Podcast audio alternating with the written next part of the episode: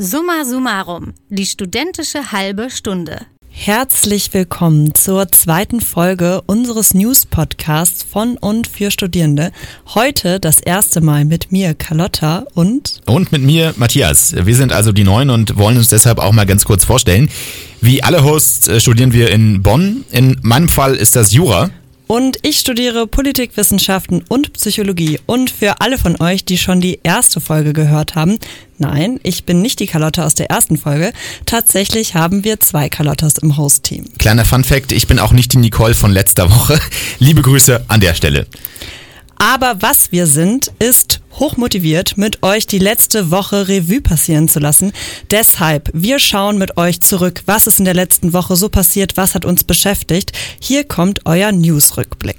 Natürlich geht es bei uns auch in dieser Woche ganz viel um die Ukraine und den russischen Angriffskrieg, aber auch der andere Top-Garant für gute Laune kommt nicht zu kurz. Wir reden nämlich auch noch über Corona. News Talk der Woche. Los geht es aber mit dem Thema, das auch in dieser Woche gefühlt alles andere überlagert hat. Der Krieg in der Ukraine. Wir werden hierbei insbesondere über das Massaker in Butscha sprechen. Wenn ihr euch also gerade nicht damit auseinandersetzen wollt, dann hört diese Folge am besten nicht an oder zumindest nicht alleine. In der letzten Woche hat es fast jeden Tag neue Meldungen über unzählige ermordete Zivilistinnen gegeben, ermordet allen Anschein nach von der russischen Armee. Mittlerweile gibt es solche Berichte aus vielen ukrainischen Orten, zuletzt und besonders schlimm etwa aus Borodjanka. Trauriges Synonym ist aber der Ort geworden, aus dem die ersten Meldungen über Massaker an der Zivilbevölkerung kamen. Bucha, ein Vorort von Kiew. Allein dort sollen nach aktuellen Angaben rund 300 Zivilistinnen getötet worden sein, so berichtet es unter anderem die Menschenrechtsorganisation Human Rights Watch. Ja, wirklich furchtbar, muss man sagen. Der ukrainische Präsident Zelensky und auch der Bürgermeister von Kiew, Vitali Klitschko, sprechen von Genozid, von Völkermord. PolitikerInnen aus anderen Ländern, auch der deutsche Bundeskanzler Olaf Scholz, werfen der russischen Armee Kriegsverbrechen vor und kündigen internationale Verfolgungsmaßnahmen an. Ein Instrument dafür ist natürlich das Völkerrecht. Aber können wir denn die Ermordung der ukrainischen Zivilistinnen auch völkerrechtlich als Kriegsverbrechen oder als Völkermord einordnen? Das haben wir Professor Stefan Talmon gefragt. Er ist Direktor des Instituts für Völkerrecht hier an der Uni Bonn und er hat uns erstmal erklärt, was genau eigentlich ein Völkermord im juristischen Sinne ist. Völkermord ist ein sogenanntes Völkerrechtsverbrechen. Es gehört wie Kriegsverbrechen, Verbrechen gegen die Menschlichkeit zu den Verbrechen, die direkt vom Völkerrecht definiert werden und die man direkt nach Völkerrecht verfolgen kann. Das heißt, sie brauchen keine nationalen Strafvorschriften. Also selbst wenn es in der Ukraine oder in Russland keine Strafvorschrift gäbe, die Völkermord unter Strafe stellt, kann man sie trotzdem nach dem völkerrechtlichen Tatbestand des Völkermords verfolgen. Zuständig für die Verfolgung von Völkermord ist deshalb der Internationale Strafgerichtshof. Der sitzt in Den Haag in den Niederlanden. Und auch wenn es da im Vergleich zu anderen Gerichten viele Besonderheiten gibt, eins ist auf jeden Fall gleich, Vorwürfe muss man nämlich natürlich beweisen können. Deshalb beschäftigen sich momentan vor allem die ukrainischen Behörden mit der Sicherung von Beweisen in den betroffenen Städten. Auch das ist aber natürlich durch den Krieg nochmal viel schwieriger, zumal man auch herausfinden muss, warum die Menschen getötet worden sind. Dazu nochmal Professor Talmon. Um Völkermord nachweisen zu können, müssen sie zeigen, dass die Tötungshandlung, jetzt zum Beispiel in diesem Fall in Bucha, ausschließlich mit der Absicht der Zerstörung der ethnischen, religiösen oder anderen Gruppe vorgenommen wurde. Sie dürfen also keine andere Motivation gehabt haben als die Zerstörung der Gruppe. Ja, das klingt jetzt erstmal irgendwie zynisch, ehrlich gesagt, weil es natürlich so oder so absolut verachtenswert ist, was die russische Armee da höchstwahrscheinlich gemacht hat. Aktuell muss man sagen, sieht es auch ganz klar danach aus, als hätte das Ganze wirklich System, als hätte die russische Armee das ganz bewusst als Strategie eingesetzt. Da berichten inzwischen verschiedene Medien über eindeutige Funksprüche der russischen Soldatinnen, die das belegen sollen. Aber es kann ja zum Beispiel auch sein, dass die die Strategie dahinter eben war, der ukrainischen Bevölkerung Angst einzujagen, als psychologische Waffe quasi. Und dann ist es ohne jeden Zweifel unfassbar grausam und verurteilenswert, aber eben kein Völkermord im juristischen Sinne. Es könnte aber sehr wohl ein Kriegsverbrechen sein.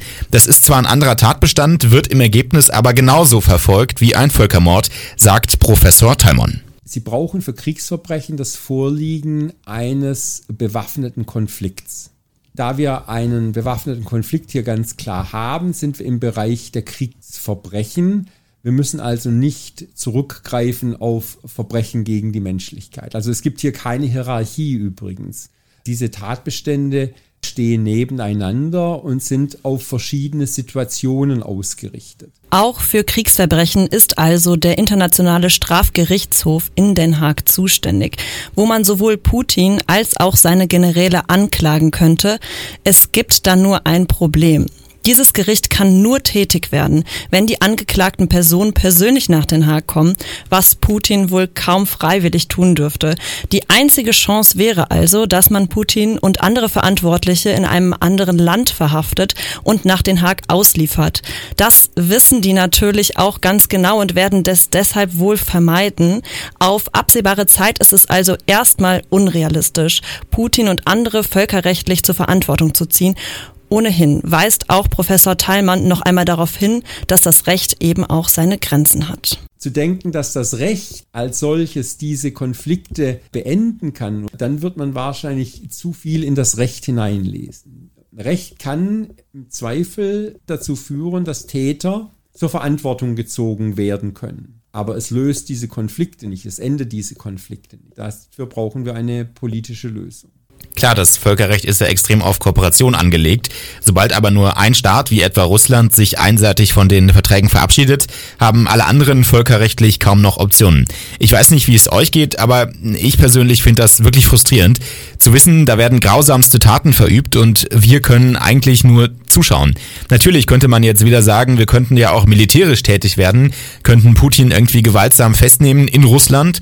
Das ist aber auch für Stefan Talmon keine Option, vor allem wegen der russischen Atomwaffen dass wenn wir es mit einem anderen Staat zu tun hätten, einer Mittelmacht, die keine Nuklearwaffen hat, hätte die Weltgemeinschaft sicher schon anders reagiert. Da wir hier aber das Problem haben, dass wir nicht mehr von der Rationalität der politischen Führung der anderen Seite ohne weiteres ausgehen können, ist das Ganze natürlich mit erheblichen Risiken behaftet. Und das führt dazu, dass die andere Seite sehr viel tun kann, bevor wir tatsächlich sagen, jetzt ist eine Grenze erreicht, wo es so nicht mehr weitergehen kann. Ich denke, so schlimm die Bilder sind, diese Grenze ist noch nicht erreicht. Also mir geht's da ehrlich gesagt ganz ähnlich wie dir, Matthias. Ich finde das ganz schwierig auszuhalten, da man so hilflos irgendwie ist und zuschauen muss. Wobei natürlich der Westen nicht ganz hilflos ist. Es gibt immer noch viel Spielraum bei den wirtschaftlichen Sanktionen, etwa ein Embargo für Öl und Gas aus Russland. Auch die EU hat ja diese Woche mit neuen Sanktionen auf das Massaker in Bucha reagiert. Und der Kollege von Stefan Thalmann am Bonner Institut für Völkerrecht, Professor Matthias Herdegen, der hat ins Spiel gebracht, ob man Russland sogar aus den Vereinten Nationen ausschließen könnte. Das wäre schon ein ziemlich krasser Schritt und super kompliziert. Ja, jedenfalls, wenn man den offiziellen Weg gehen will, wenn man dann entweder alle 194 Staaten braucht oder weil Russland das Ganze blockieren kann. Andererseits finde ich es schon krass, dass Russland einfach immer noch im UN-Sicherheitsrat sitzt und dort auch mit einem Vetorecht eben alles blockieren kann, obwohl Russland selbst die Sicherheit auf der Welt gerade ganz massiv gefährdet. Und es gibt laut Professor Herdegen auch noch andere Möglichkeiten, wie zum Beispiel die USA und westliche Verbündete Russland quasi im Alleingang aus der UN rausdrängen könnten. Problem das wäre wohl selbst wiederum sehr schwierig völkerrechtlich und vor allem ist absolut unklar, wie sich dann zum Beispiel China verhalten würde. Die haben ja auch ein Vetorecht im Sicherheitsrat und schlimmstenfalls könnte dann die UN komplett auseinanderfallen und ich weiß nicht, ob damit dann irgendwem geholfen ist, ehrlich gesagt. Das ist alles einfach so unbefriedigend. Man weiß eigentlich relativ genau, was da passiert und trotzdem gibt es nur wenig Möglichkeiten, Russland effektiv in die Schranken zu weisen. Wir konnten heute natürlich nur ein paar Aspekte rund um dieses Thema aufgreifen. Wenn ihr euch nochmal tiefer mit diesem Thema beschäftigen wollt, empfehlen wir euch gerne zwei Podcasts von den KollegInnen der ARD zu finden, zum Beispiel in der ARD Audiothek. Der eine Podcast heißt Alles ist anders, Krieg in Europa. Dieser behandelt die Situation allgemein und dort moderieren auch JournalistInnen mit ukrainischem und oder russischem Background. Wenn ihr euch ein bisschen mehr mit der militärischen Seite des Krieges befassen möchtet, können wir euch den Analyse-Podcast vom NDR, der heißt Streitkräfte und Strategien empfehlen. Die Links dazu gibt es natürlich in unseren Show Notes. Ja, aber bevor ihr jetzt bei den KollegInnen reinhört, hört ihr natürlich erstmal noch weiter uns zu. Ein Thema, das uns auch in dieser Woche nämlich wieder beschäftigt hat, ist Surprise Corona. Seit Monaten gibt's innerhalb und außerhalb des Bundestages hitzige Debatten über eine mögliche allgemeine Impfpflicht. Wann die kommt, für wen die gilt, über all das hat gestern der Bundestag abgestimmt und der äh, Gesetzentwurf der Bundesregierung für eine Impfpflicht ab 60 Jahren ist gescheitert, denn eine Mehrheit hat dagegen gestimmt. Und wir können auch erstmal davon ausgehen, dass eine allgemeine Impfpflicht nicht kommen wird. So hat es zumindest Olaf Scholz gesagt. Im Bundestag gibt es nämlich zurzeit keine Mehrheit, die für eine Impfpflicht stimmen würde. Ich habe jetzt heute Morgen auch schon oft gelesen, dass es für diese Debatte einfach auch schon zu spät gewesen sei. Ich meine, im November hieß es noch von der Bundesregierung, dass die Impfpflicht bis spätestens Ende März kommen wird. Und jetzt, wo die Omikron-Welle langsam abflacht, ist vielleicht einfach auch so die Impfpflicht nicht mehr so dringend, oder? Also was die Dringlichkeit von Corona-Maßnahmen angeht, habe ich das Gefühl, wir sind seit Jahren in dieser Dauerschleife gefangen, mhm. in dem nur Maßnahmen ergriffen werden, wenn es irgendwie ganz akut scheint. Und ja, für mich scheint das so, als ob der nächste Herbst dann wiederkommt und ganz plötzlich und sehr überrascht äh, steigen die Zahlen dann doch wieder und unser Gesundheitssystem stößt an seine Grenzen. Ja, das, das ist auf jeden Fall so. Mir geht's da ganz ähnlich. Ich glaube auch, dass die vergangenen Jahre und äh, Monate auch gezeigt haben, dass wir mit dieser Impfquote nicht aus der Pandemie kommen werden.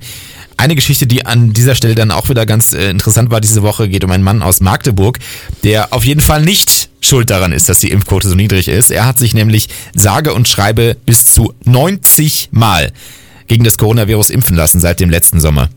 Also mein erster Gedanke dazu war, wie hat er das nur überlebt? Aus unterschiedlichen Quellen geht zum Beispiel hervor, dass er sich bis zu dreimal am Tag hat impfen lassen. Wie hat sein Arm das nur überstanden? Also meiner war schon nach einer Impfung echt schwer und hat wehgetan. Ja, same hier. Also ich glaube auch, dass der wahrscheinlich irgendwie eine ganze Woche oder zwei Wochen seinen Arm nicht benutzen konnte. Mehrere InfektiologInnen haben sich zum Beispiel jetzt beim Spiegel oder im MDR geäußert und die haben gesagt, dass der Mann wohl keine großen gesundheitlichen Schäden Schäden zu befürchten hat, weil der Körper auf diese dauerhafte Auffrischung wohl irgendwann einfach nicht mehr reagiert. Es kann sogar sein, dass sein Impfschutz irgendwann wieder schlechter wird und er sogar schlechter gegen das Coronavirus geschützt ist, als wenn er sich nur einmal geimpft hätte. Ja, jetzt droht dem 61-Jährigen eine Verurteilung wegen Verdacht auf Urkundenfälschung. Er hat das Ganze nämlich nicht nur zum Spaß gemacht, sondern er hat die ausgestellten Nachweise dann weiterverkauft. Also zu jedem Impftermin ist er mit einem Blanko-Impfpass gekommen und hat sich dann den ausstellen lassen und dann weiterverkauft. Mann, Mann, Mann. Also muss man sagen, auch ein bisschen kreativ, aber trotzdem irgendwie jetzt für ihn auch echt blöd gelaufen. Erst vielleicht noch nicht mal jetzt richtiger Impfschutz und dann auch noch eine Verurteilung naja, sehr, sehr krass auf jeden Fall, dass das so lange nicht aufgefallen ist, zumal der Mann sogar mehrfach in den gleichen Impfzentren war. Da fragt man sich dann auch wieder, warum die Zentren eigentlich keine Register haben, die die geimpften Personen aufführen. Außerdem wir haben uns ja heute schon mit ein paar echt belastenden Themen beschäftigt und das ist ja einerseits auch wirklich wichtig und richtig. Man möchte ja auch nicht die Augen verschließen, zum Beispiel vor dem, was gerade in der Ukraine passiert. Andererseits ist es vollkommen okay, auf sich zu achten und sich auch mal zu fragen, ob man sich mit diesen Themen gerade überhaupt auseinandersetzen möchte. Ja, absolut. Und extra dafür haben wir auch am Anfang dieser Folge eine Triggerwarnung ausgesprochen. Triggerwarnungen begegnen mir normalerweise vor allen Dingen auf Social Media Plattformen. Ich weiß nicht, wie es euch da geht. Ich persönlich bin ein, ein großer Twitter-Fan. Und da gibt's dann auch immer so Tweets, die dann mit TV oder mit äh, CN anfangen. Ja, was dahinter genau steckt, kann uns unsere heutige Gastreporterin sagen. Sarah heißt sie. Ist das einfach nur ein neuer Trend, Sarah, oder was steckt dahinter? Ja, also wie du schon gerade gesagt hast, ich glaube, sehr viele von euch werden diese Abkürzungen wie TV oder CW vor allem auf Instagram oder Social Media immer mal wieder sehen, für irgendwelchen Beiträgen, die dann ja recht sensible Inhalte so haben. Diese Abkürzungen stehen im Endeffekt einfach nur für Triggerwarnung oder Contentwarnung. Und sie gelten eigentlich halt eben so Themen wie eben zum Beispiel bei uns Krieg, aber auch Diskriminierung oder Gewalt in allen möglichen Formen und soll dann eben so die Rezipientinnen davor schützen oder beziehungsweise ihnen so die Möglichkeit geben, ja, sich darauf einzustellen, was jetzt eigentlich gleich so kommt. Ja, das äh, klingt natürlich auf jeden Fall total einleuchtend, vor bestimmten Themen, gerade vor eben sehr sensiblen Themen zu warnen. Aber äh, was genau heißt jetzt eigentlich das Wort Trigger an der Stelle? Ja, ich glaube, das wissen sehr viele so vielleicht gar nicht. Und daher habe ich ein Interview mit Carlotta Grünjes geführt. Carlotta ist Psychologin und arbeitet am Lehrstuhl für Entwicklungspsychologie der Uni Bonn. Sie hat mir immer mal erklärt, was überhaupt ein Trigger ist. Ein Trigger ist erstmal ein Reiz, der eine Reaktion auslöst, also ein Auslösereiz oder ein Schlüsselreiz. In der Psychologie und Psychotherapie wird der Begriff Trigger aber meist verwendet, um einen Reiz zu beschreiben, der eine konditionierte, also eine erlernte und nicht unbedingt natürliche Reaktion beschreibt, meistens eben im Zusammenhang mit posttraumatischen Ereignissen oder Angststörungen. Für eine Person mit einer posttraumatischen Belastungsstörung zum Beispiel kann jeder Reiz und jede Situation ein Trigger sein, der sie zum Beispiel an die Situation erinnert, in der das Trauma stattgefunden hat. Ja, so Trigger können, wie man hört, sehr, sehr individuell sein. Es gibt jetzt nicht so den Trigger an sich. Aber wenn man sich irgendwie natürlich mit ja, Themen wie Krieg oder eben Gewalt, sexualisierter Gewalt beschäftigt, dann ist hier irgendwie schon klar, dass das dann für sehr viele doch sehr schwierig sein kann. Ja, das macht ja auch schon Sinn, besonders für Personen, die traumatische Erfahrungen erlebt haben. Ich frage mich trotzdem manchmal, wie viel eine Triggerwarnung bringen kann. Also oft steht ja neben dem Hinweis auf Trigger auch, welche Themen da angesprochen werden und dann wird man ja am Ende doch damit konfrontiert, oder? Auf jeden Fall sehe ich so diesen Punkt. Ich glaube, es geht halt nicht so darum zu sagen, dass diese Themen gar nicht angesprochen werden sollen oder dürfen, weil das also das müssen sie ja, man soll ja darüber reden, aber es geht halt so darum, wie man diesen Rahmen gestaltet, in dem sie angesprochen werden. Joe zum Beispiel ist selber betroffen und empfindet Trigger bzw. Content-Warnungen als sehr hilfreich. Wenn man nicht sicherstellt, dass solche also Personen, die mit solchen Themen Erfahrungen gemacht haben, vorgewarnt sind und dann selber selbstbestimmt entscheiden können, ob sie gerade ähm, sich das antun wollen, in Anführungszeichen, ob sie gerade die nötige mentale Stabilität haben, um teilzunehmen, ob sie das wollen. Ähm, wenn das nicht gewährleistet ist, dann sind diese Personen de facto ausgeschlossen von einer gewissen Form von öffentlichem Leben, von Öffentlichkeit, von Gesellschaft. Ja, also wenn Sie diese Warnungen erkennen, also diese Problematik an und eben auch die Traumata, die Personen haben können, dadurch ja, kriegen dann Betroffene einen Safe Space, in dem sie halt selber entscheiden können, will ich mich jetzt gerade damit auseinandersetzen. Also sie werden auf dieses Thema vorbereitet und es überrumpelt sie halt nicht so aus dem Nix. Also natürlich äußert sich jetzt aber ein Trauma nicht bei jeder betroffenen Person gleich, das muss man auch dazu sagen. Trotzdem löst es eben bei sehr, sehr vielen dann solche Flashbacks aus. Ähm, darunter versteht man, dass sich dann eben diese betroffene Person in die traumatische Situation erneut zurückversetzt fühlt, also die quasi noch einmal neu durchleben muss. Das kann aber auch für Personen wichtig sein, die selber vielleicht gar nicht betroffen sind. Aber solche Themen können ja wirklich schwer sein. Also wenn wir uns so mit dem Krieg beschäftigen, es ist ja für niemanden ein leichtes Thema. So es ist irgendwie jeder davon betroffen. Definitiv. Wir haben jetzt aber bisher nur über Social Media äh, gesprochen, aber potenzielle Trigger oder sensible Inhalte können ja überall sein. Zum Beispiel in der Uni. Ich studiere jetzt Jura, da bleibt es nicht aus, dass man auch eben über Themen wie zum Beispiel Mord, äh, Gewaltdelikte, Sexualdelikte und ähnliches möglicherweise auch mal spricht in der Uni. Da wird man dann eben direkt mit diesen Themen konfrontiert. Äh, jedenfalls ist mir noch kein Prof begegnet mit einer Triggerwarnung, ehrlicherweise im Hörsaal. Äh, wie wird denn ja in dem Rahmen mit Warnungen und Hinweisen umgegangen? Vor allem in geisteswissenschaftlichen Studiengängen ist ja auch Literatur natürlich ein sehr, sehr großer, wichtiger Faktor. Und ja, da wird ja auch eben sehr oft das Thema Traumata behandelt.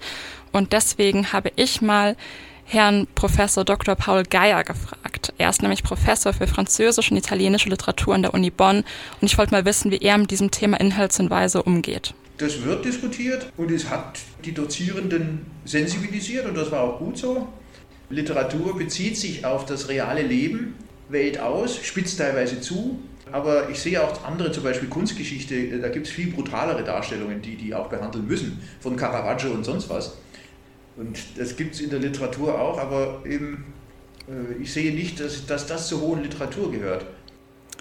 Ja, so man sieht eben, auch wenn man vielleicht jetzt nicht unbedingt direkt Hinweise verwendet, stellen sich Dozierende schon auch die Frage, welchen Mehrwert hat denn diese Darstellung der Gewalt Ja, also ich finde das eine wirklich sehr gute und wichtige Frage. Und es ist definitiv wichtig, auf Themen wie Diskriminierung und Gewalt aufmerksam zu machen und nicht darüber zu schweigen, weil es einfach Themen in der Gesellschaft sind. Aber ich denke, da ist doch schon ein schmaler Grad zwischen thematisieren und reproduzieren, oder nicht? Das ist auf jeden Fall auch ein Thema. Also vor allem, wenn man ja zum Beispiel auf sexualisierte Gewalt ähm, aufmerksam machen möchte, dann muss man sich auch mal so fragen, mache ich jetzt gerade damit aufmerksam oder traumatisiere ich, bzw. retraumatisiere ich dann damit andere? Und wie man so damit umgeht, das hat sich auch die Catcalls Bonn-Gruppe gefragt. Das Ziel der Catcalls-Gruppe ist es, auf sexuelle Belästigung im öffentlichen Raum aufmerksam zu machen. Und dafür können dann eben Betroffene von ihren Erfahrungen erzählen und eben der Gruppe schreiben. Und daraufhin setzt diese sich dann damit auseinander und kreidet sie dann auf der Straße an und also direkt auf den Orten, wo das eben passiert ist, damit dann eben ja die breite Öffentlichkeit davon mitkriegt. Wie diese Gruppe jetzt mit diesem Thema Triggerwarnung oder Inhaltsweise umgeht, das hat mir Joe erzählt. Wenn, wenn wir das halt ausschreiben würden, würden wir halt einfach genau das Gleiche tun, was wir kritisieren. Und andererseits, also als betroffene Person sieht man natürlich, dass, dass sich jemand die Mühe gemacht hat, dieses Wort oder diesen Ausdruck irgendwie unkenntlicher zu machen und sieht halt quasi daran, dass jemand versucht halt die eigene Perspektive zu berücksichtigen, die eigenen Erfahrungen zu validieren. Also man sieht eben, dass Warnungen und Hinweise auch dafür da sein können, sich mit anderen zu solidarisieren. Ja, wirklich ein komplexes Thema, aber umso wichtiger, dass man sich damit auseinandersetzt und das eben nicht nur auf Social Media. Danke, Sarah. Schon gehört? Wir wollen euch heute etwas zum Internationalen Tag der Romnia empfehlen. Und zwar ist das ein richtig guter Anlass, sich mal mehr mit der Geschichte und der Kultur der Sintisi und Romnia auseinanderzusetzen. Sintisi und Romnia ist übrigens die gegenderte Form und umfasst also alle Menschen dieser Bevölkerungsgruppe. Meine Empfehlung dazu ist die Podcast-Folge über Sintisi und Romnia vom Machiavelli Podcast. Sie sprechen mit verschiedenen KünstlerInnen, AktivistInnen, Kolleginnen und reden über die lange Geschichte der Diskriminierung und Verfolgung der Sinti und Romja. Ich habe in dieser Folge wirklich viel gelernt und kann jeder und jedem von euch empfehlen, sich diese gute Stunde Zeit zu nehmen. Ja, wir empfehlen ziemlich viele Podcasts heute, muss ich sagen. Passend dazu oder als Abwechslung dazu vielleicht hätte ich jetzt mal eine Doku-Empfehlung über die lange Geschichte der Sintize und Romnia. Hier geht es unter anderem um den Völkermord an den Sintize und Romnia in der NS-Zeit und den Kampf der vielen Nachfahren, damit dieser auch offiziell anerkannt wurde als Völkermord. Die Doku geht etwa 45 Minuten und bietet eine gute Möglichkeit, sich mal mit den Menschen und vor allem auch mit der Geschichte der Sintize und Romnia zu beschäftigen. Die Links zum Podcast und zur Doku findet ihr natürlich in unserem unseren Shownotes. Das war auch schon unsere erste Folge mit mir und Matthias hier in unserem News-Podcast. Wir hoffen, dass ihr eine gute Zeit hattet und mit uns die letzte Woche ein bisschen Revue passieren lassen konntet. Ganz genau. Und ihr könnt euch gerne auch nochmal die Folge von letzter Woche anhören, wenn ihr mögt. Und ansonsten gibt's die nächste Folge dann nächste Woche Freitag, an Karfreitag sogar. Respekt an die KollegInnen, die sich dann hier sogar am Feiertag hier hinstellen und Podcast produzieren. Judith und Anna sind das dann für euch. Und wir hören uns dann in ungefähr einem Monat wieder. Bis dann. Ciao, ciao. Summa summarum. Ein Podcast von Bonn FM.